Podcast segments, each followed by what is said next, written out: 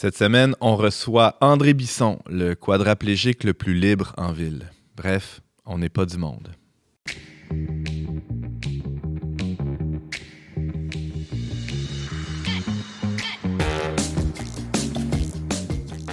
Bonjour à tous et bienvenue à votre magazine Foi et Culture. Ici Antoine Malenfant, votre animateur pour cet épisode hors série. J'ai le bonheur aujourd'hui de m'entretenir avec André Bisson. Euh, et c'est un entretien qui va durer toute l'émission, toute la prochaine heure.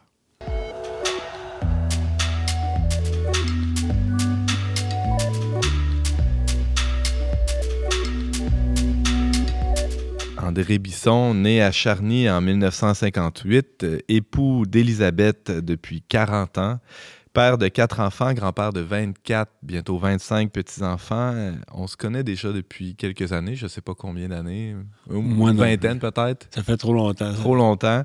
Euh, j'avais des cheveux à l'époque, toi un peu plus peut-être aussi. Hein? Ah, on avait tous les deux des cheveux. Alors j'avais envie que notre discussion d'aujourd'hui, André, euh, tourne euh, autour du thème de la liberté. Euh, hmm. Je ne sais pas si c'est un programme qui, qui te convient. Ça m'intéresse. Ça t'intéresse? Oui. bon, parce que pour ceux qui, qui nous écoutent mais qui ne nous voient pas, tu es dans un fauteuil roulant. depuis déjà une bonne trentaine d'années. On, reviendra à l'événement qui s'est produit. mais pour bien comprendre la portée de cet événement-là dans ta vie que, que, basculé, que mm. tout fait basculer, euh, c'est quand même important de, de, faire un pas de recul et de, de regarder, euh, j'oserais dire, d'où euh, d'où le Seigneur t'a tiré, là, ou d'où toute cette histoire-là partait. je, tiens, je, lance la première question, André. Mm. où étais-tu? Mm. Écoute, moi, j'ai j'ai une jeunesse qui ressemble à, à celle de d'autres jeunes. Dans le fond, sauf que chez nous, dans la maison, euh, il y avait beaucoup de discorde, je dirais, entre mes parents. Il y avait beaucoup, beaucoup de tension, tout le temps de la tension. Euh, guerre chaude, guerre froide, là, ça brassait des fois. Et pour, euh, pour éviter ça, pour me retirer de ça de temps en temps, l'endroit où j'ai trouvé, c'est sur le bord du fleuve, tranquille, dans la nature. Hein. Et bon, ça a l'air de rien comme ça, mais presque à toutes les fois que je m'éloignais comme ça, puis que je m'en allais sur le bord du fleuve, je découvrais un petit peu plus, on dirait la, la création, mais la, beauté de la création, la diversité, tout ça. Puis ça me plaisait de plus en plus, ça m'attirait de plus en plus, là. tes parents étaient-tu toujours à Charny à, ce moment-là? Non, à ce moment-là, écoute, euh, j'avais deux ans, ils sont déménagés à Sainte-Foy. OK. Sainte-Foy, à ce moment-là, c'était... Euh, c'était un grand champ avec des vaches. Ah. C'était un grand champ avec des vaches. Quasiment. Il y avait du bois partout. Uh-huh. Mais c'était des nouvelles rues en gravelle partout, des nouvelles maisons, des bungalows, tu sais. C'était hein, la, nouvelle petite bourgeoisie, on peut dire, de Québec, là. Euh. Et, puis, euh, fait qu'on s'est installé là. Ce qui était intéressant, c'est que c'était plein de jeunes, des nouvelles familles, plein, plein, plein. À Sainte-Foy, il y avait du monde au coton. Euh, qu'est-ce qui est intéressant de dire de ma jeunesse, peut-être, pour vous, c'est que... C'est ça, mes parents... Mes parents étaient je connais beaucoup. En même temps, il était croyant. Mais il y a des bouts. Mes parents, c'est deux, c'est deux, euh, deux orphelins qui ont été adoptés chacun de leur côté, évidemment. C'est deux orphelins. Alors, quand ils se sont mariés, mon impression, c'est qu'il y avait beaucoup d'attentes l'un envers l'autre. Attentes affectives, c'est des choses qui ont manqué dans leur jeunesse. À ce qui n'étaient pas capables de se donner l'un l'autre du tout. Alors, il y, avait, de grosses attentes déçues, de grosses insatisfactions, donc des bonnes chicanes. Mon père partait des fois, on savait pas trop combien il partait de temps. Il partait deux, trois semaines. On savait où il allait. Il partait, il on avait un petit chalet, une petite maison en campagne à Saint-Édouard. Lui, il allait là. Puis il passait le temps qu'il avait besoin d'aller là. Laisser la poussière retomber. Je pense que c'était une fuite nécessaire. Là. Hmm. Et ma mère, elle, a cheminé euh, dans la foi, peut-être plus. Elle allait à des retraites, elle allait rencontrer des gens avec qui elle pouvait prier un peu. Puis ce une chose qui m'a frappé beaucoup de ma jeunesse, c'est particulièrement, particulièrement de ma mère, là, de voir qu'à toutes les fois qu'elle revenait à la maison, là, elle était toujours prête à recommencer. Toujours prête à pardonner, à demander pardon, puis à repartir. Ah, j'ai vu ça. Ça aurait pu euh, avoir l'effet inverse, euh, la, la foi de tes parents. C'est-à-dire que, vu qu'il qu'il y avait des tensions et, et qu'ils avaient une vie spirituelle ou une vie de foi, tu aurais pu faire l'équation, euh, une, une autre équation, c'est-à-dire, moi, ça, ça me Ça marche m'intéresse pas, hein. Ça marche pas. Ouais, Ça- ça- foi, les fruits que ça donne sont, C'est sont ça. pas si beaux. C'est ça. Mais pour moi, c'était clair que si s'il n'y avait pas eu ce cheminement-là de foi, euh, ils seraient plus en- ils auraient pu être ensemble. Mhm. Alors, je voyais que ça préservait quand même un mariage. C'était. C'était pas l'unanimité des enfants qui croyaient que c'était une bonne chose. Moi, je me souviens, j'ai un de mes frères qui disait faut se mettre de se séparer. C'est quand Mhm. t'as chicané comme ça, là. Mm. Mais si vous aviez vu la fin de vie de mes parents, là, toute beauté. Raconte-nous. Toute beauté. Écoute, euh, parce qu'ils sont chicanés tellement toute leur vie qu'à la fin, de voir mon père, là, qui, qui avait plus besoin de s'éloigner tout le temps, de, de s'en aller, de, de- puis qui servait ma mère, qui était plus faible que lui, etc., là, puis qui était content d'être ensemble, de se parler, qui avait plus les attentes qu'il y avait l'un envers l'autre, c'était magnifique. Alors, leur fait de vie a été vraiment magnifique. Là. Ça valait la peine qu'ils restent ensemble. tu sais. Vraiment. C'était un témoignage. Là. Ah Les Ça vient donner du sens à Oui. tout le reste. Alors, André, tu, euh, quand ça brassait, toi, tu allais, sur le bord du fleuve, tu allais dans la nature. Et, et très jeune, tu as compris qu'il y, avait une- il y avait une beauté, il y avait un ordre dans, dans la nature. Ça, ça a creusé quelque chose en toi? Ça me fascinait. Vraiment, ça me fascinait. Ça m'attirait de plus en plus. Je me suis fait des amis qui aimaient aller dans le bois aussi. On allait voir les oiseaux partout. sais, On, était, en tout cas, j'étais un peu maniaque, là.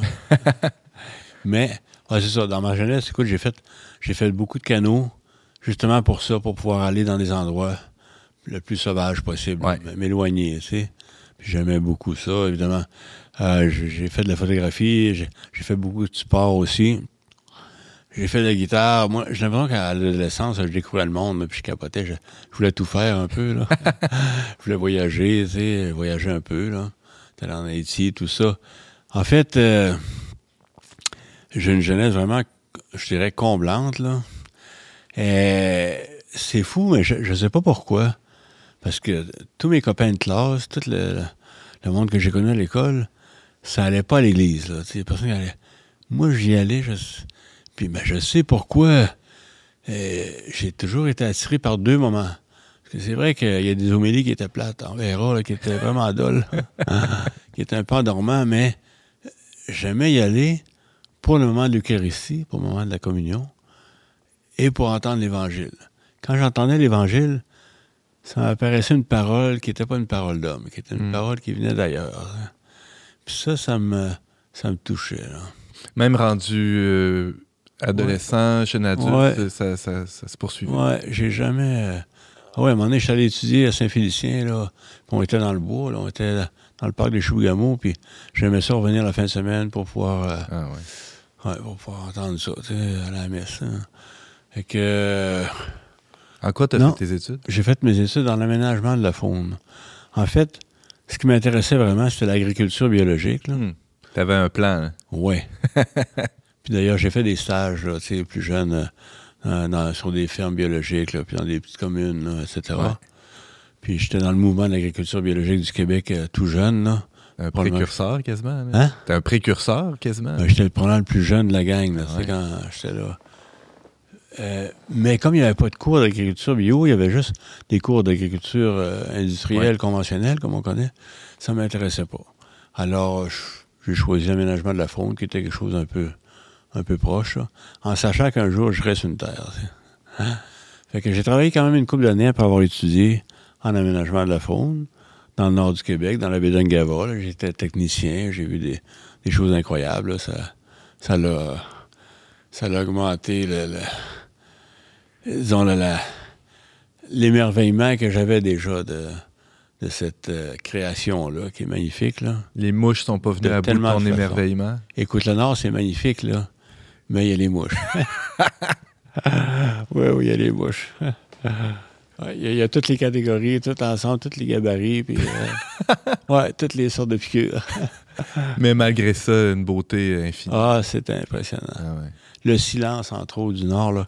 Tu sais, euh, ici, dans le Sud, là, quand ils ventent, euh, moindrement, on entend les feuilles, les arbres craquent un petit peu. il y a plus d'animaux qui se promènent. Mais là-bas, il n'y a pas d'arbres, puis, euh, puis l'eau aussi. Il n'y a pas d'arbres, fait que le silence est un silence impeccable. là. Puis l'eau aussi, là, tu sais, il n'y a pas de sédiments dans l'eau parce qu'il n'y a pas de terre ou à peu près Mm. pas dans le nord. Mm. Fait que tu regardes dans l'eau, tu vois profond, clair. profond, tu vois les poissons à, à 20-30 pieds des fois, là, tu sais, c'est, impressionnant. Ah Ouais, ben, non, on a vu des, des, des hordes de caribous traverser les rivières avec les loups qui suivent en arrière, là, tu sais, pour, pour manger les plus faibles, là, sais. ouais, non, non, c'est vrai, j'ai fait vraiment des beaux, euh, des beaux périples, là. Et vient un moment où euh, tu, tu prends racine, euh, André Ouais. Bisson, tu t'installes euh, sur une terre. Comment Ouais. ça, ça s'est passé? Ben, ce en fait, j'ai, connu Elisabeth. Ah oui, d'abord. J'ai connu Elisabeth av- avant, à. On s'est connu à l'Arche de Jean Vanier. J'avais entendu euh, parler de l'Arche par euh, quelqu'un qui était en même temps que moi à Madonna House, en Ontario, qui est une communauté de vie, en tout cas. Qui est une ferme trop. aussi, d'ailleurs. Hein? Il y a une ferme là aussi, Oui. ouais. Il y a une ferme là-bas, puis ça, ça, ça m'intéressait d'être là. J'ai passé des bons bouts de temps là-bas quand j'étais jeune aussi. Puis là, j'ai entendu parler de l'Arche.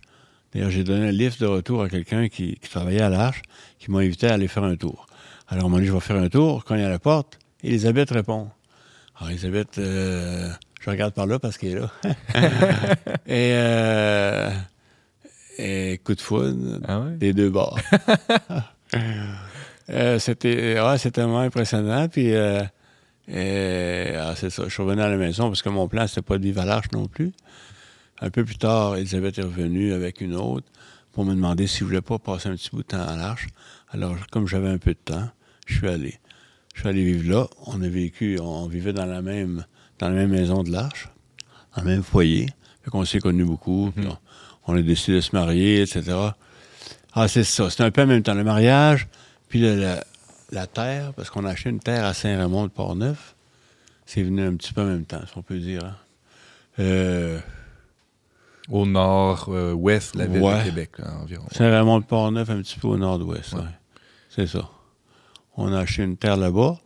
Sur la terre, il n'y avait pas grand-chose. Alors, on a, on a pris une grange qui était démontée. On l'a remontée chez nous. On a bâti euh, une maison. serre. On a, après ça, j'ai bâti la maison. On a creusé le puits. En tout cas, sais, tout était à faire pas mal. Là. Et, euh, mais j'aimais ça au bout. Là, À bras, presque tout. Hein? Pas mal tout à bras. Ouais, on a fini par avoir un tracteur, là. Mais sinon, euh, ouais. Il y avait beaucoup de choses à bras. Ça, on a- là, on, a s'est mis à avoir des, des abeilles, des, euh, des chèvres, des poules, etc. Puis on a eu. euh, qu'est-ce qu'on a fait aussi? On a fait un grand jardin, des grands jardins, pour pouvoir commencer à vendre des légumes biologiques. L'idée, c'était d'être presque autarcique, d'avoir un, un niveau d'autonomie le plus élevé C'est possible. ça, c'est ça. C'est ça. Et, alors, on dépensait pas tellement à part le voyagement. Hein. Il faut dire qu'avant ça, euh, moi, j'avais connu quelque chose qui s'appelle le chemin néocatéchuménal, hein, qui est un cheminement en petite communauté pour découvrir un peu notre baptême, découvrir un peu qu'est-ce que c'est être chrétien tu sais, dans, la, dans la vraie vie. Là. Et puis, Elisabeth était... Avant d'acheter la terre, tu avais déjà fait terre. connaissance avec cette Oui. communauté-là. C'est ça. Puis Elisabeth aussi, mais un peu plus tard que moi. Euh, et donc, on était sur une terre à Saint-Raymond, mais on voyageait au moins une fois par semaine pour la communauté, là, tu sais. Souvent deux fois par semaine, Mhm. pour aller faire un tour. Euh, C'était votre principale euh, dépense, là. C'est brûler Ouais. du gaz pour aller en c'était, ville. c'était notre sortie de, de la semaine, souvent. Là. Ah ouais. C'est, drôle parce que, tu sais, on était, on était ensemble euh, à journée longue là-bas. là. C'est une petite terre, une petite maison, là, une petite maison de bois rond. Puis euh, on- des fois, on n'avait pas grand-chose à dire en allant. Mais en revenant, là, c'était drôle parce qu'on on jasait tout le long. Ah ouais. Hein, pour dire que la, la- la parole venait nous faire un effet, venait nous, tu sais, nous encourager ou nous, euh, Réchauffer le nous cœur. révéler quelque chose. Mhm. Ouais, c'est ça, tu sais. Nous éclairer un peu sur, Ouais. euh, sur ce qui se passait chez nous, tu sais, dans la maison. la parole parce que vous alliez à cette communauté-là pour, pour entendre la parole de Dieu, pour partager sur, sur, euh, Oui. sur la parole de Dieu. C'était autour de. C'était un peu ça le, le fonctionnement. Ouais. Oui, le- en fait, la, la communauté, quand on, quand on se réunit, il y a toujours un moment de partage. Mettons qu'on écoute la parole, c'est une célébration communautaire. On entend quelques paroles qui ont été préparées par quelques-uns de la communauté. Et puis ensuite, on partage sur comment elle nous éclaire, comment elle nous réconforte, comment elle nous dérange aussi. Des Mhm. fois, il faut se faire déranger. hein. Mhm. Des fois, comment elle nous encourage, comment elle nous, euh, elle nous confirme, des fois, dans ce qu'on fait aussi, etc. comment on se reconnaît dans cette parole-là? Dans les personnages, moi, je me reconnaissais partout, dans les, toutes les paroles, ou à peu près, là. En tout cas. Fait que, non, c'est important pour nous de venir. Donc, il y avait à la fois, c'est c'est presque paradoxal, il y avait ce désir d'autonomie-là, Ouais. mais il y avait aussi, un- vous étiez rattaché à, à- à un groupe, à une communauté Ouais. au niveau de votre foi, où Ouais. vous viviez pas votre foi de manière isolée ou complètement Non. seul là, dans votre, sur votre petit lopin de terre. Non. Mais pour tout le reste de votre vie, il y avait un, il y avait un projet d'une vie autonome le plus possible. Oui. Puis euh, je dois dire que s'il n'y avait pas eu le- ce cheminement-là là, de, de foi, Ah ah. là, cette communauté-là, on serait probablement allé beaucoup plus loin. Là. On serait isolé beaucoup plus. oui? On serait éloigné de Québec beaucoup. c'est- C'est c'est, euh, la petite communauté qui nous a gardé proche de Québec. Et on va- Sinon, on, on- serait allé euh, en, en Gaspésie, en Abitibi, ou je sais pas trop où. Ah ah. euh, on serait allé où il y avait- une bonne terre pas chère. tu sais. Ouais, ouais, ouais. Ouais. Et on, on va voir dans, dans quelques instants à quel point ça a été providentiel, tout ça, euh, Ouais, ouais, ouais. Dans, la suite des choses. Vous aviez des enfants à ce moment-là, André euh, et, et Elisabeth? C'est- On a eu nos enfants. On a eu nos enfants là-bas. C'est-à-dire qu'on s'est mariés en 83, 1983. En 84, Jérémy est né. On était déjà sur la terre, là, à ce moment-là, à- Saint-Raymond. J'étais en train de bâtir la maison. Ça a pris une couple d'années quand même à bâtir, tu tout seul, euh, ouais. ou à peu près tout seul tout le temps. C'est pas une normal. grosse maison, mais c'était... oui, alors c'est ça. euh, euh, on a eu trois, on a eu le temps d'avoir trois enfants avant, avant 89, avant la date euh, où, euh, mémorable où je me suis cassé le cou. là. parce que, en fait, on était sur la Terre, on vivait là, on était content de vivre là et tout. Euh, tous les soirs, on allait, tous les soirs qu'il faisait beau l'été, on allait se baigner à la rivière. C'est tout près de la rivière Bois-du-Nord, pour ceux qui la connaissent. Mhm. Puis pas loin de chez nous, il y avait une, une petite baie avec une plage, là, comme, où on allait se baigner souvent avec les enfants. Les enfants aimaient ça. Elisabeth est enceinte du quatrième enfant. Ah, C'était un 19 août. Euh, L'eau commençait à être froide. hein. 19 août. On s'est dit, c'est la dernière fois qu'on vient, elle est trop froide. Mais on se baigne un peu. Puis là, je voyais Elisabeth qui était dans l'eau, euh, saucée peut-être jusqu'à la taille, mais euh, elle trouvait l'eau frette. Ah, les enfants s'étaient baignés, moi aussi. Mais là, je vois Elisabeth dans l'eau, je me dis, bon, ben, je vais retourner une dernière fois. Je vais l'arroser un petit peu en passant. Je vais l'aider un peu, tu sais. fait que là, je descends à la côte parce qu'il y avait une butte. À partir de l'auto, là, aller jusqu'à l'eau, il y avait une butte, OK. Alors, je descends la butte à la course, puis il y a une plage, je cours, puis là, je plonge à côté d'elle. J'avais plongé là des centaines de fois, là. Plongeon de surface. un Oui. ouais. C'est ça, c'était pas un plongeon de haut du tout, là. Mhm. Puis j'étais à l'aise, super à l'aise euh, dans l'eau. Ah là. ouais. Je plonge juste à côté d'elle, mais là, je me rends compte que je suis trop proche d'elle, tout arrive vite. hein, là, je, Ouais. je le raconte au ralenti. on peut ouais.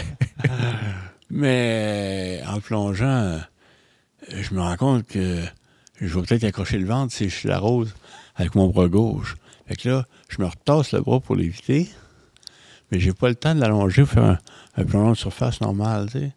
Alors le bras, en le tassant, c'est comme s'il m'a freiné puis amené au fond de l'eau. J'arrivais avec la vitesse aussi, là, tu sais, fait que ça ça m'a ça m'a vraiment entraîné au fond. Puis rendu au fond de l'eau, je me suis cogné la tête. Ça boit du sable au fond de l'eau, là. Mais tu sais, en dessous de 2-3 pieds d'eau, c'est quand même dur. Mhm. En me cognant la tête, ça l'a ca- cassé la cinquième vertèbre. Sur le coup, là, ça l'a fait un espèce de, de bruit, là, comme une petite ballonne qui dégonfle, tu sais. Comme ça, là, pendant une dizaine de secondes, là. Puis là, il n'y avait plus rien qui bougeait. J'avais la tête, les bras par en bas, le- les, les jambes par en bas, tout était par en bas, là. conscient durant ce temps J'étais en deux eaux, là très conscient. Je savais que là, si Elisabeth ne se rendait pas compte que je n'étais plus capable de respirer là. Alors évidemment, je suis là. À te parler, ça veut dire qu'elle s'est rendue compte de Ah quelque ouais? chose. Euh, elle m'a sorti la tête de l'eau. Elle m'a entraîné sur le bord le plus possible. elle m'a laissé étendu là. Alors là, c'était... Ouais, ça, c'est le début de, de quelque chose de complètement nouveau. C'est une nouvelle vie complètement parce que moi, mon corps, euh, il était en forme. J'ai fait beaucoup de sport. Je sais pas, je t'ai dit tantôt, là, mais j'étais vraiment en super forme là, pour travailler. Puis j'aimais ça, travailler physiquement aussi. Là. Ouais, pour construire Alors, ta maison, euh, toi, Oui, ça c'est prenait ça. un peu de tonus. Toutes les choses, j'aimais ça. Là, ouais. Alors, ce, euh, André, ce 19 août 1989, euh, tu te cognes la tête dans le fond de l'eau. Elisabeth te sort. Euh, bon, je connais un peu l'histoire. Je sais que Jérémy va chercher des secours. Euh, Il y a à quoi, 5 ans à peu près? Il arrive à Comment- cinq ans. Il arrive à 5 ans. Euh, les, il doit avoir un peu de panique aussi euh, au- autour de ça, on peut l'imaginer. Euh, J'imagine que tu as été hospitalisé pendant longtemps après ça. Comment ça, ça s'est passé? Ouais, ouais. Euh, Ouais. En fait, là, il y a eu un diagnostic qui, a dû être posé aussi rapidement, Ouais. assez rapidement pour voir c'est quoi l'état des lieux. Oui, oui, c'est ça. Évidemment, ils sont venus me chercher en ambulance. Et, écoute, juste un petit retour. Quand j'étais couché Ah ouais. sur le bord de l'eau, là, euh, c'était épouvantable. J'avais de la misère à parler. Hein. J'avais, j'avais l'impression d'être couché sur un lit de, de, de verre cassé, comprends-tu? là? J'avais mal épouvantable, épouvantable. L'ambulance est venue, mais c'était long, tu sais. Là, alors, ils m'ont emmené à Saint-Raymond, ensuite à Québec tout de suite, parce qu'ils voyaient bien que ça prenait un hôpital un peu spécialisé. Ouais. Euh, évidemment, à l'hôpital, euh, dans les premiers temps, les premières journées, ils ne savaient pas si j'allais m'en sortir. tu sais. Ah oui. Moi, Elisabeth ne me l'a pas dit, là, mais c'est. Ils lui ont dit ça, là, c'est que c'était pas sûr du tout que, que je pourrais survivre à ça. Alors finalement, euh, Parce que c'était risqué que le- le- le- les, les nerfs qui s'occupent des trucs, des organes vitaux soient affectés. Que, on ne sait pas trop. C'est sûr, ça, je ne sais pas. OK. Mais bref, Ouais. c'était- très, très, très sérieux. là. Ouais, c'est fragile. Uh-huh. Il y en a qui meurent sur le coup, là, tu sens Ah pas. ouais. Parce qu'on sent le coup, là. euh. Ah, c'est ça, je me retrouve à l'hôpital avec des douleurs épouvantables. J'étais tout le temps à la codéine, morphine, en tout cas, euh, j'avais vraiment des douleurs. Euh, pour replacer la, la vertèbre, ils m'ont mis une espèce de collier sur... Pas, pas un collier cervical. Une espèce d'anneau autour de la tête avec des vis, là, tu sais, ici dans le crâne un peu, là. Hein.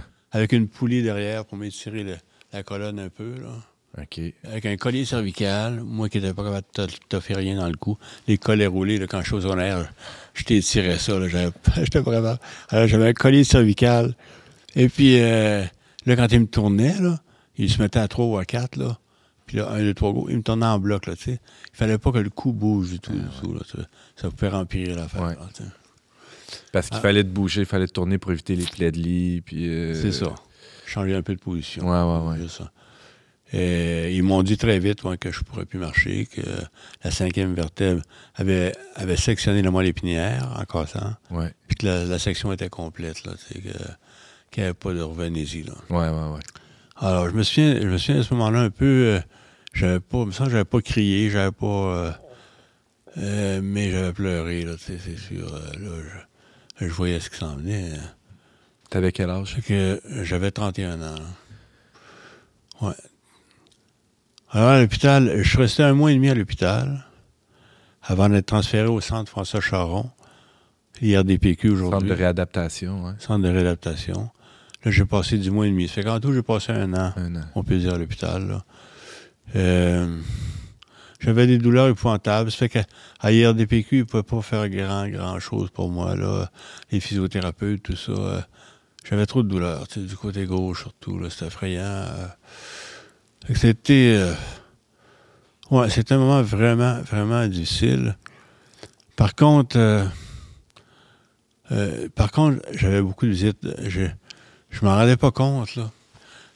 Je pense que une chose dont j'ai pas parlé tantôt, là, c'est que euh, j'avais la misère, au fond, à croire à l'amour, moi, avant, avant d'être paralysé. Euh, Peut-être à cause de l'histoire de mes parents, croire que je suis aimé vraiment comme je suis tout ça. J'avais toujours l'impression qu'il faudrait que je sois quelqu'un d'autre, un peu autrement, tu sais. Socialement, j'avais un peu de problème aussi, des fois, à vivre socialement, parce que j'avais des envies, tu sais, euh, d'être comme l'autre, d'être drôle comme l'autre, ou d'avoir des histoires à raconter comme l'autre, tout ça. Et euh, Pourtant, t'es un Je gars qui ça. réussissait très bien. Là, dans toutes sortes d'affaires, à l'école, en sport, n'importe quoi, je réussissais bien. Ben tu sais. Bien sûr. Mais euh, c'était là Il y quand avait même. ce doute-là que Ouais, il y pas avait si comme, aimable. il y a ou, comme euh, une blessure, Mhm. une fragilité de fond, là, tu sais, qui, qui faisait que. euh, ouais, j'étais pas sûr que j'étais aimé, là, tu sais. Mm. Vraiment. Il fallait que je performe. Tu sais, des fois dans des retraites, des choses comme ça, où on était juste assis pendant une fin de semaine, des fois je sortais enragé parce que j'avais rien fait, donc je valais rien. Comprends-tu? Pour valoir quelque chose, il fallait que je performe, moi.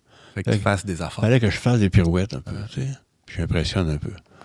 Fait que euh, quand je suis tombé paralysé, là, j'impressionnais plus grand monde. Des pirouettes, ben, ben. Les pirouettes.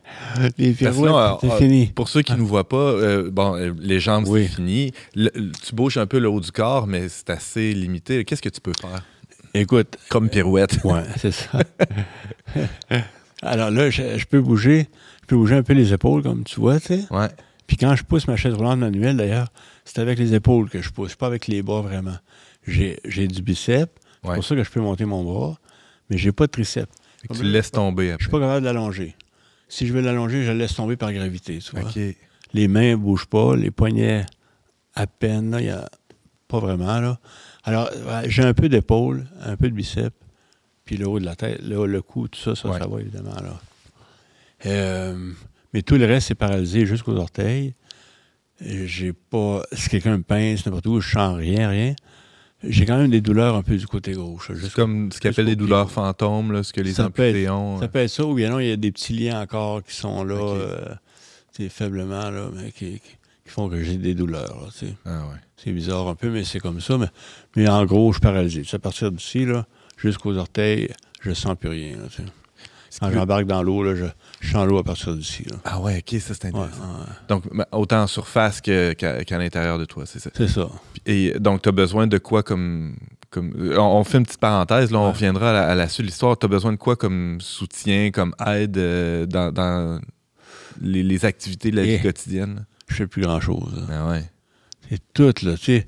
euh, M'habiller, euh, me laver, la toilette, euh, changer de chaise ou de passer du lit à la chaise ou à l'inverse. M'installer à l'ordinateur, m'installer pour lire, m'installer pour manger. En fait, j'ai besoin d'aide, me brosser les dents, hein, euh, que ce soit uriner ou faire des selles, tout ça. J'ai besoin d'aide pour tout ça, là, tu sais. Tu peux pas tourner toi-même, c'est ça, dans, dans un lit euh, la nuit. Ben non. changer de position, donc ça prend quelqu'un à côté de Ça toi. tout prend quelqu'un à côté de moi, tu sais, pour me tourner, me mettre dans une bonne position. Puis au début, j'avais beaucoup de spasmes. là. J'avais. Écoute, au début, là, je dirais que j'avais vraiment deux. Il y a deux choses qui me paralysaient. Il y avait l'inertie, le fait que j'étais mobile, Ouais. mais il y avait aussi les douleurs. C'était épouvantable. Hmm. Je me demandais si j'avais le choix de perdre un ou l'autre, là, euh, les douleurs, la paralysie, je sais pas, j'aurais pas su quoi répondre parce Mm. que c'est lié, là. On c'est lié. Mettons Ouais, les délie, c'était effrayant, les douleurs que j'avais. Vraiment. euh, que les médicaments ne peuvent pas régler. J'ai essayé toutes sortes de choses. À un moment donné, ils m'ont donné de la morphine, c'est pour essayer, puis ça réglait pas. J'avais trop d'effets secondaires aussi, ça marchait pas. Ah. En tout cas, c'est ça.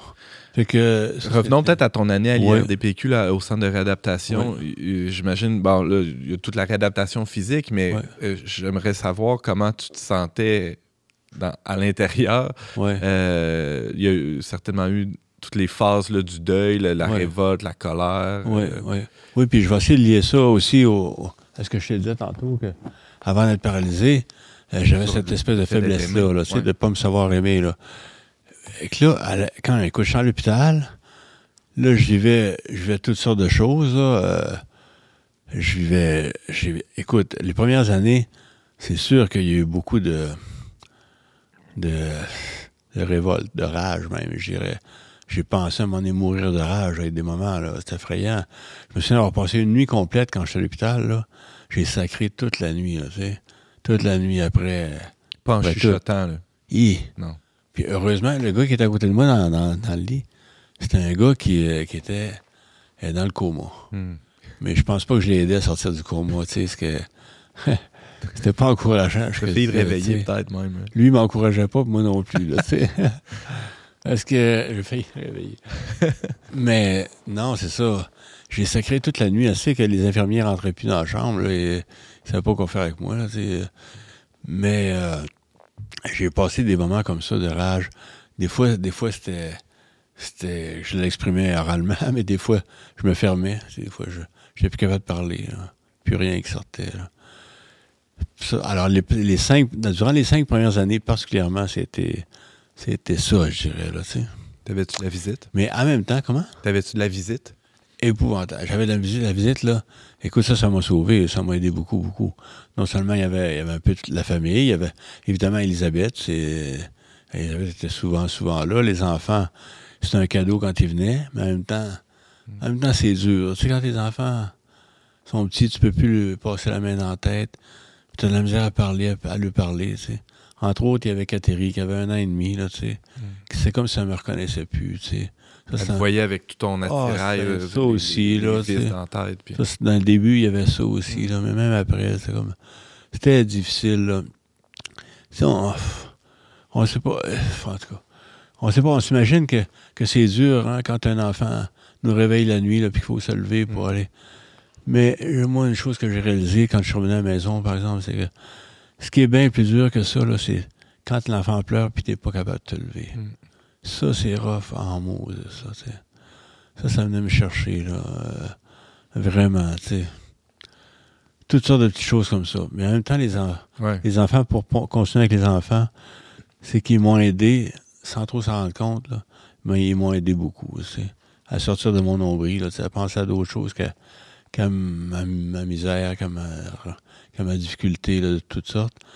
Tu sais, quand t'embarquais sur moi, papa, raconte-moi une histoire, ben je vais faire mes devoirs avec toi, tu sais, ou n'importe quoi, là, tu sais, euh, n'importe quoi. Eux, ils t'aimaient euh, Ouais. inconditionnellement pour faire Ouais. un, un lien avec ce que tu disais. Ouais, un peu ouais. plus tôt, ils t'aimaient pas parce que tu étais un père performant ou euh, Et, qui, qui allait jouer au hockey avec eux. ben ou- non, hein.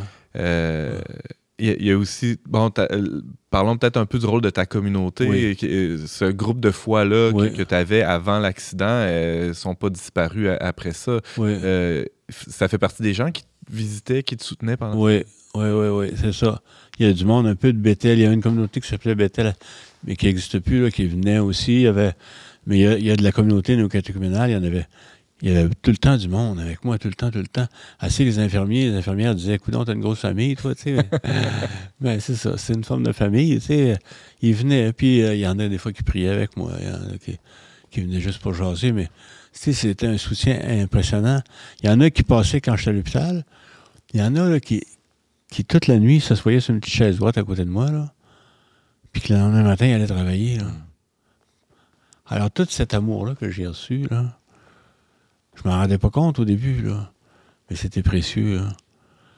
Ça descendait, c'est un peu comme, on dit, comme la pluie qui descend tranquillement, puis qui finit par euh, abreuver une terre euh, super sèche, là. Mais je pense que c'est ça qui est arrivé. C'est que je pouvais plus rendre à personne ce qu'il faisait. Alors, c'est un amour qui était gratuit, ce que je recevais. C'était gratis. Puis cet amour-là que j'ai reçu, des personnes qui sont venues me voir, qui sont venues me visiter, ça m'a aidé à découvrir que, à découvrir que l'amour de Dieu, c'est ça. C'est comme ça. C'est gratis. J'ai pas rien à payer. J'ai pas de pirouette à faire. J'ai pas à performer pour être aimé de Dieu. Parce que moi, quand j'étais jeune, puis que mes parents chicanaient, j'ai appris à être un bon gars. Il fallait pas mettre d'huile sur le feu, parce que c'était euh, augmenter les- le problème. Là. Ils ont déjà assez de problèmes en- entre eux. Tu ça. peux pas en rajouter en étant un, enfant malcommode. Ou, euh, C'est ça. Alors ça, c'est un cadeau immense, hmm. immense, cette guérison-là, profonde, là, de me savoir aimer comme je suis. Des fois, j'allais à des parties, des fois, j'étais bien dans des parties, mais d'autres fois, c'est avant la paralysie, là, Mhm. des fois, j'étais tellement mal, j'étais plus capable de parler, de faire rien.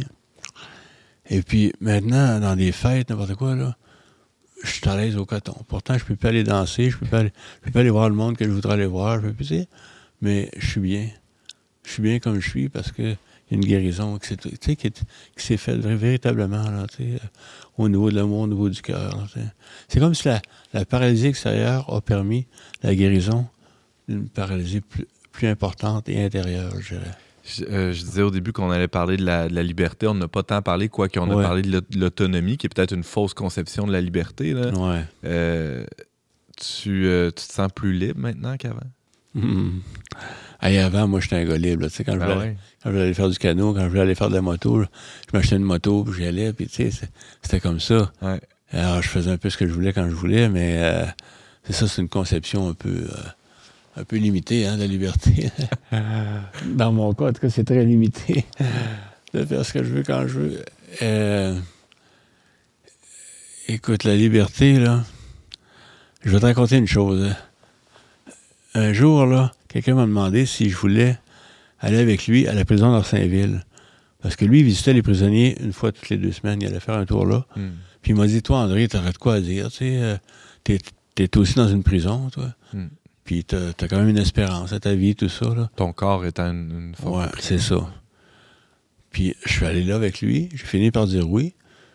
Puis quand je suis là, moi j'aimais ça au bout, là. J'étais vraiment bien avec, euh, avec ces gars-là. Je- je- C'est comme, tu sais, c'est ça.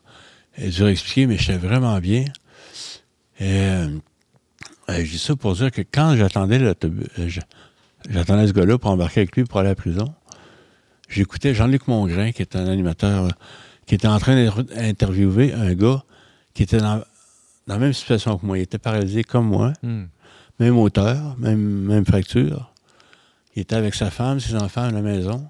Ça faisait deux ans qu'il était paralysé, je pense. Mais lui, il était tellement écœuré de la vie, là, qu'il il avait fait son testament. Il commençait à arrêter de manger. Il témoignait, dans le fond, qu'il se laissait mourir. C'était bien avant euh, l'aide médicale à mourir qu'on a aujourd'hui. mais oui, c'était avant. on peut comprendre. C'était un peu le même état d'esprit. C'est ça. Mhm. C'est sûr que lui, il l'aurait demandé. Oh, ouais. il, était, il était complètement désespéré. Il était complètement désespéré, le gars. Mm. Puis écoute, ce qu'il exprimait, là, je le comprenais à merveille. Je le comprenais parfaitement. Tu pouvais pas le juger. J'avais pas envie de juger ce gars-là, pas en tout temps. Il était écœuré de demander de l'aide à tout le monde, tout Ben le ouais. temps, pour tout, là, tu sais. Fait que je comprenais ça parfaitement, là. Euh, euh, je, c'est suis dit, hein, c'est quoi la différence entre moi, qui, moi et lui? Lui, il témoigne qu'il se laisse mourir. Moi, je m'en vais en prison témoigner de, de ce qui me fait vivre, tu sais. Il y a quelque chose, là. Fait que tout de suite, la réponse est venue, dans le fond, tu sais. J'ai compris que... Je, je sais pas pourquoi, moi, plus que lui aussi, je comprends. Il y a quelque chose d'un peu mystérieux là-dedans. Ouais. Mais il y a quelqu'un qui s'appelle Jésus-Christ qui est venu dans ma vie, dans mon enfer, dans ma rage, qui venait là-dedans, qui était capable de me sauver de ça, qui était capable de me sortir de ça pour me donner la vie, me donner une nouvelle vie, pour guérir même, tu sais, quelque chose à l'intérieur qui m'empêchait d'être libre, d'être, Et si bien qu'aujourd'hui, écoute, je, je le dis, là, puis c'est vrai, là, je suis plus, non seulement je suis en vie, je suis content d'être en vie, mais je suis plus heureux profondément que je l'étais avant d'être paralysé. Puis avant d'être paralysé, je n'étais pas toujours malheureux. C'est pas que j'étais un gars tu sais, dépressif, pantoute, là. T'avais une belle vie, là. J'avais une belle vie quand même, tu sais. À part les moments où j'enviais les autres, Ah, là. ouais. Mais sinon, j'avais une belle vie. Puis, alors, aujourd'hui, je suis profondément, vraiment, vraiment plus heureux, tu sais. Ça fait à peu près 34 ans que, que cet événement-là, André, euh, t'as pas dit ça, euh, ce que tu viens de me dire là, tu l'as pas dit euh, dès les premières années. J'imagine ça a pris combien de temps là, avant que tu en viennes à dire ma vie d'aujourd'hui, elle est, elle est non seulement belle, mais est encore plus belle Mm. qu'avant. Écoute, euh, moi, c'est pour ça que je suis content de venir ici aujourd'hui. C'est pour cette raison-là, parce que euh, c'est pour pouvoir dire que c'est ça, pendant peut-être une dizaine d'années, facile, là, peut-être une quinzaine d'années même, j'ai pas pu dire ça, là. Et ça fait peut-être une dizaine d'années que je peux dire ça, là, tu sais. Mais je suis surpris de le dire, tu comprends? Je suis surpris d'être comme ça parce que j'ai tellement vécu. J'ai j'ai tellement vu comment je suis pas un gars courageux, comment je suis pas un gars capable de dire bon ben là, je me retrousse les manches puis tu sais, Hmm. je vais faire ma vie puis je vais foncer là, tu sais. Pas en tout là, je voulais pas vivre paralysé. Ça m'écœurait? Je pensais que le bonheur c'était fini pour moi là. Les premières années, c'était fini. Parce que moi, je suis un gars manuel, je suis un gars qui aime ça faire. La guitare, c'est fini. La guitare, tout, Le Gosser le bois. Ben écoute, Mm. tu sais, si j'avais eu, j'avais été paraplégique, moitié du corps, ben j'aurais fait des chaises en babiche, j'aurais fait de quoi, tu sais. Ouais. Mais là, la guitare, mais plus rien, là, tu sais. Fait que, euh, non, non, c'était, c'était, ouais. J'ai jamais voulu me- m'enlever la vie, là, mais il y a des moments où je, j'aurais accepté de mourir, je pense, Hmm. dans, les premières années, là. Tu Fait parlais là- de l'an... Oh, excuse-moi, vas-y. Vas-y. Bon, je me souviens d'avoir dit adieu dans les premières années. Il dit Ah, Tu me laisses pas en vivre plus que deux ans comme ça, là, c'est pas possible. là, Là, ça fait 34 ans tu sais, que je vis. Mais je suis surpris d'être heureux. Tu sais. Le soir, là, j'arrive, des fois, je pense à ça, ah, j'ai vécu une belle journée. je, je suis comme surpris, tu sais, encore. fait que euh, c'est une belle surprise. Ah ouais, mais ça. ah non, mais c'est, euh, évidemment, c'est aussi euh, interpellant pour, euh, pour moi, pour bien des gens, j'imagine. De, est-ce que je fais ce bilan-là à la fin de ma journée en me disant Hey, Ouais. merci Seigneur, ça a été une belle journée aujourd'hui. Tu sais, quand j'entends parler d'euthanasie aujourd'hui, Mm. tout ça, là, je veux dire, ça, moi, ça m'intéresse pas. Ça, ça- Mais en même temps, je comprends pourquoi il y a des gens qui, qui peuvent la demander. Là. Tu serais un Des bon candidat, là, des- selon ben, les, les- ouais. les normes actuelles. ouais. Tu sais, des gens qui vivent seuls ou qui, euh, qui, Ouais. qui souffrent seuls, qui n'ont pas beaucoup d'accompagnement. Moi, j'ai, écoute, j'ai la famille, j'ai, euh, la, la communauté qui est proche beaucoup, là, euh, l'Église qui est proche de nous, qui nous aide de tellement, tellement de façons. Écoute, euh, depuis, il, y a, il y a à peu près 10 ans, Elisabeth, elle a fait un gros burn-out. Puis là, c'était fini pour elle de passer les nuits avec moi, là. Plus capable. Pour Fait te là, retourner, pour, pour me prendre de retourner. toi. Ouais, faire Fait que là, je me retrouve-tu dans une institution quelque part, au CHSLD, ou bien non, je, je peux rester à la maison avec Elisabeth, tu sais? Mais qu'est-ce qui a fait que je peux rester, à- que je suis encore à la maison?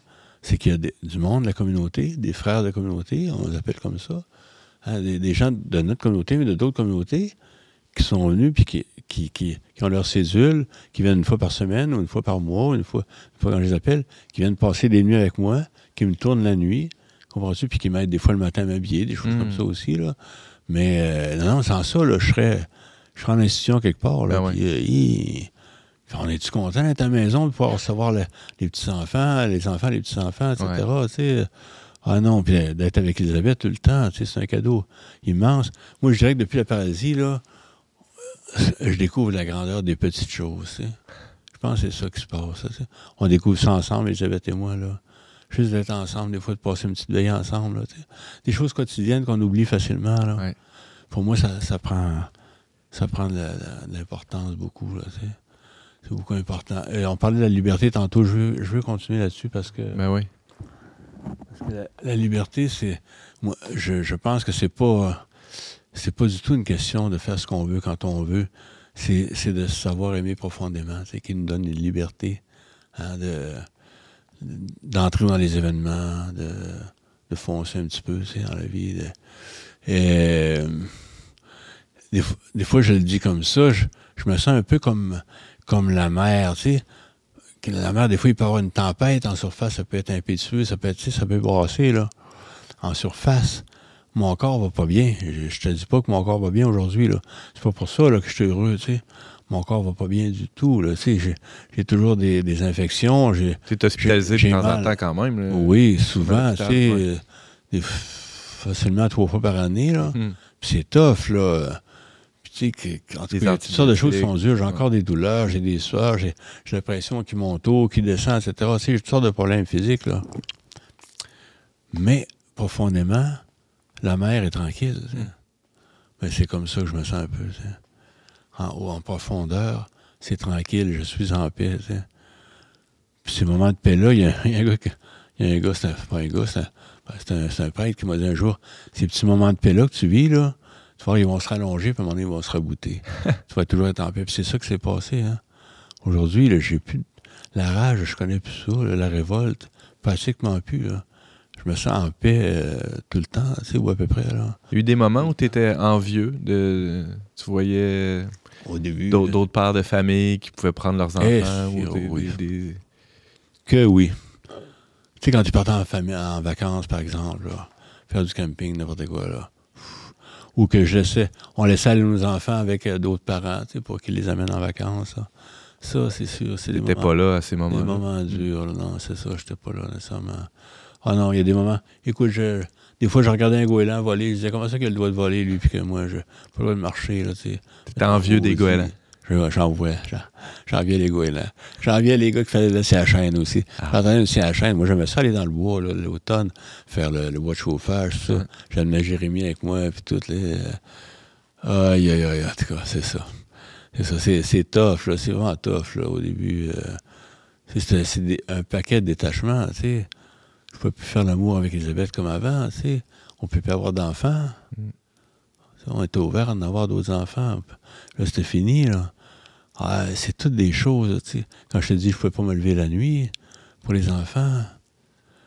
Ah, c'était... Non, il y a eu des moments vraiment, vraiment pénibles, mais... Mais, tu sais... Mais ça finit par s'estomper, ces, ces moments-là. C'est ça, c'est ça que tu dis. Oui. Les moments de paix sont, sont devenus plus. Ils ont pris de la place Ils ont de pris, plus le, en plus. ont pris le dessus. Oui, oui. Avec, écoute, avec la communauté, on vit des pèlerinages aussi. On a vécu un pèlerinage magnifique, là. Il t'embarquait En dans le bateau euh, avec. Je m'embarquais dans le canot. Dans le canot. Ouais, ouais, ouais. Disons qu'on ouais, on allait en avion, puis. Euh, ouais. c'est ça. J'étais avec la communauté, on est allé, on est allé euh, en Italie, on est allé aussi en Israël. là. Mais c'était magnifique. Ça, c'est des moments qui m'ont aidé beaucoup. Là. Ah ouais. Puis en revenant, j'ai vu, j'ai lu la vie de quelqu'un qui m'a vraiment aidé. Catherine de Saint-Augustin. OK. C'est fou, hein? je pensais jamais être rejoint par, euh, par l'histoire de Catherine. La de bienheureuse. Marie-Catherine de Saint-Augustin, ici, là, à Québec. là. Oui. J'ai lu ça, là. Qu'est-ce qui t'a marqué? Puis j'ai pleuré à plusieurs places là-dedans. là. Il y a toutes sortes de petits clins d'œil là-dedans. Là. Entre autres, est arrivé à Québec un 19 août, 19 19 août euh, 1932. ok? Euh, 1632, voilà. Mais des petites choses comme ça, là, mais euh, sa vie, euh, la grandeur de son âme, là, tu sais, puis, elle avait une mission particulière quand elle était hein, dans le temps. C'est une C'était- hospitalière. c'était- là. Oui. Mm. Mais de garder les démons de la communauté enfermés là, c'est en elle. là. Elle n'était pas possédée des démons, mais elle les gardait enfermés. tu sais. Apprenez sur elle. Elle prenait sur elle pour pas qu'ils fassent de mal tu sais, à un peu à l'autre. Euh, puis moi, j'ai. Moi, j'avais un petit démon qui me disait tout le temps Ah, à quoi ça sert ta paralysie Ça sert à rien, ça sert à rien. Tu sais, Qu'est-ce que tu fous de ta vie à cette heure Tu sers à rien à la société, à personne, etc. Puis quand j'ai lu ce- son histoire, là, poup, ce petit démon-là, on dirait qu'il est parti. Il était plus là. J'avais plus cette espèce de, de petit démon-là de tannant, là, tu sais, qui venait m'achaler tout le temps. Mettre en doute ma vie, là, tu sais, la valeur de ma vie, tout ça. Là. Ouais, il y a ça. La liberté, je veux dire de quoi d'autre, puis euh, je vais le dire avant d'oublier. Ah ouais, vas-y. Parce que euh, au début, au début de ma paralysie, là, mon corps qui bouge pas, c'était rien qu'une maudite prison, tu comprends? Un boulet. C'était juste un empêchement, un, ouais, un boulet. Puis, tranquillement, ce- cette prison-là, ça devient un monastère, mon petit monastère. ouais. C'est curieux, c'est le fun, hein? Ça devient comme l'endroit privilégié où je peux, où je découvre l'amour de Dieu, où je découvre l'intimité avec le Seigneur. tu sais. Quand j'étais jeune, à un moment donné, je me suis demandé même si, si je n'étais pas appelé à, à la vie monastique. Je me suis posé cette question-là un petit bout de temps. Là. J'étais attiré d'aller dans le monastère à gauche, à droite. Là. Un contemplatif. Faire des tours, ouais, plus, Ouais. plus que, que d'autres choses. là. Alors, le fait d'être paralysé, d'une certaine façon, ça me permet, par moment, de vivre ça plus, plus sérieusement, plus profondément. Puis je découvre une liberté là-dedans que, que je pensais pas. tu sais. Puis à chaque jour, je demande au Seigneur d'unir ma croix, à ma- mon épreuve, à la sienne. Hmm. Ça, ça donne un sens à toute ma vie. Là, ça. J'ai remis ça dans les mains, parce que moi, je suis pas capable de porter cette croix-là. Mais, mais unie à la sienne, ça a un sens. Je découvre que ça a un sens, ma, ma, ma croix. Là. C'est pas juste de souffrir pour souffrir, puis souffrir pour... euh, C'est pas que t'es un doloriste, là, André, qui, qui aime ça, qui aime ça avoir mal, puis euh, Yes. ça, parce que on l'a évoqué tantôt, il y aurait eu des options là, de, Oui, oui. finir avec cette souffrance-là. Euh, c'est pas que- ça, c'est pas que tu pas que tu prends plaisir, t'es pas sadomasochiste, là. En tout cas, pas Hey, ce que je sache, là. Non. non, non, c'est- je suis vraiment pas maso. là. C'est pour ça que je suis surpris d'être heureux, tu comprends? Uh-huh. Je suis surpris parce que j'ai encore mal. C'est moins pire que dans les premiers temps, là. Mais j'ai encore des moments vraiment difficiles, là, tu sais. Ouais. Euh, Non, non, je suis heureux parce que ma vie prend un sens. Et puis que, ouais, en demandant au Seigneur d'unir ma croix à la sienne, c'est comme si, euh, euh, c'est comme si ma vie prenait de la valeur. Je découvre la valeur de ma vie, tu sais. Il y a quelque chose que je mérite pas là-dedans, là, mais je me sens uni à, un- grand mystère, tu sais. Un grand mystère d'amour. Parce que j'ai peut-être plus, j'ai peut-être plus mes, mes, mes jambes pour bouger puis mes, mes bras pour travailler, mais j'ai encore un cœur, tu sais.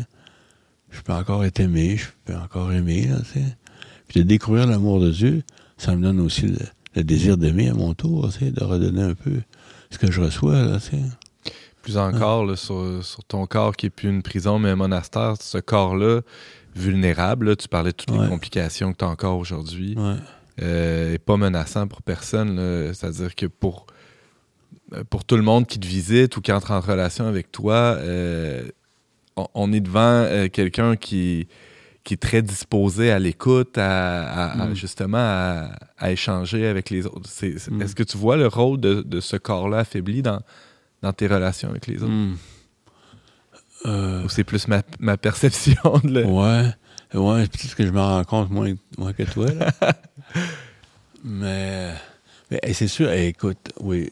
Tu sais, je vois souvent là, euh, autour Oui. de toi, il y a, il y a- il y a- il y a sou- il y a souvent des, des- des- de la visite. Bon, Elisabeth euh, et toi, vous êtes très accueillants à la maison. Il y a, des pauvres qui vous visitent. euh, Il y a, a quelque Écoute. chose de particulier quand même là, autour de votre foyer. Il y a un gars, là, qui, avant que je sois paralysé, lui, il était, il était alcoolique depuis, depuis des années, là.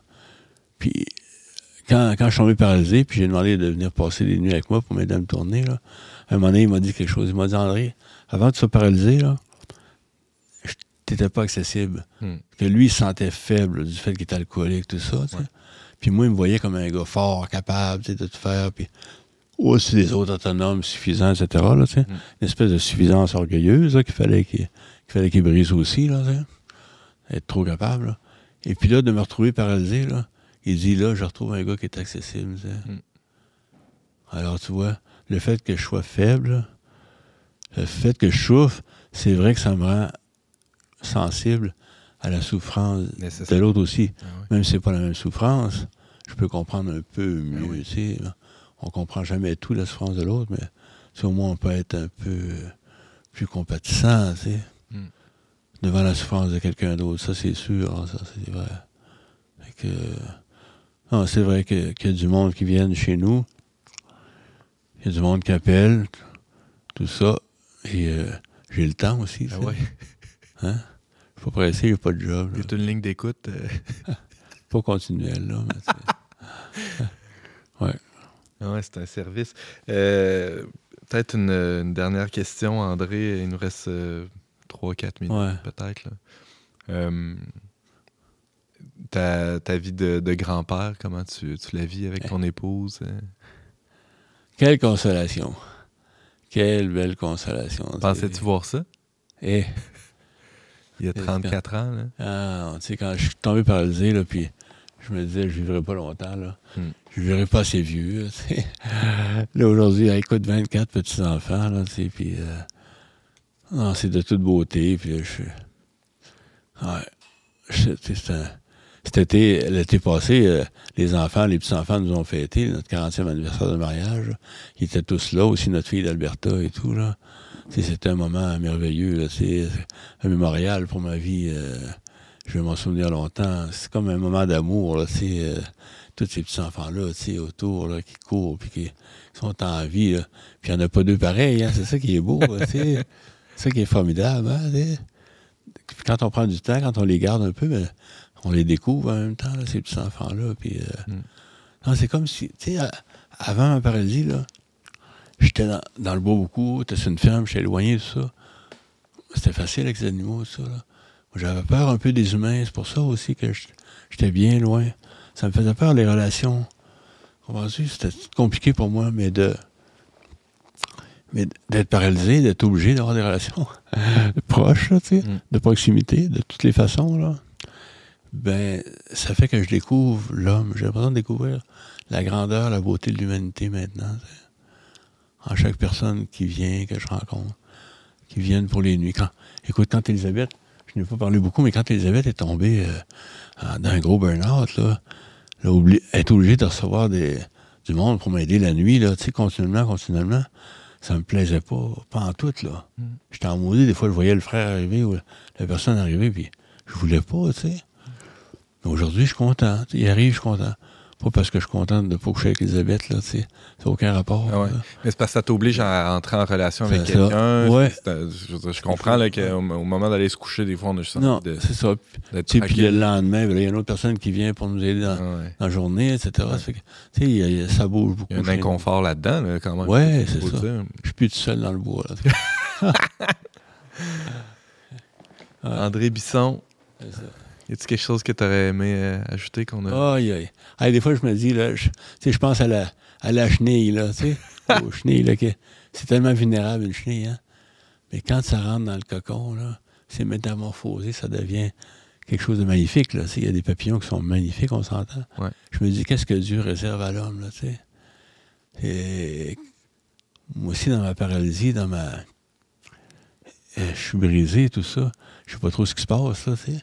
Mais il y a quelque chose qui, qui s'en vient aussi pour nous. On le sait qu'on on est de passage sur la terre, là. mais la mer, qu'est-ce que Dieu nous réserve à l'homme, de beauté, de grandeur, euh, à travers. Quand on rentre dans la souffrance comme ça, quand on est. On rentre dans les choses qu'on comprend pas, quand on est dépassé par ce qui se passe, Mm. Qu'est-ce qui nous attend de magnifique là, derrière tout ça? Là, euh, je pense que c'est grand. là. C'est vrai j'ai perdu, tu sais, j'ai perdu, j'ai perdu la force de travailler, j'ai perdu, j'ai perdu la santé, j'ai perdu l'apparence aussi que j'avais, là. Mais tu sais, tout ça, là, la, la, la véritable, la, la véritable beauté de quelqu'un, c'est, c'est pas, c'est pas que c'est un pétard ou pas, là. Mm. C'est l'amour qu'on a les uns pour les autres, tu sais. Hein, Mère Teresa, c'était pas un pétard entre toi et moi, mais Mais elle était belle. hein. elle était belle, tu sais. Ouais. Quel regard qu'elle avait, hein, tu sais. Alors, euh, c'est ça, la beauté, c'est autre chose. La, la- la force, c'est autre chose. C'est, c'est la foi, la, la force, la véritable force. C'est la foi. C'est de savoir qu'il y a une roche en dessous de la maison, tu sais, Mm. qui tient la maison. Quand tu le sais, tu n'es pas obligé d'y aller à tous les jours, de vérifier à tous les jours. Et là, la roche, tu sais, Ouais. elle reste là. Ah, c'est ça, la foi, tu sais.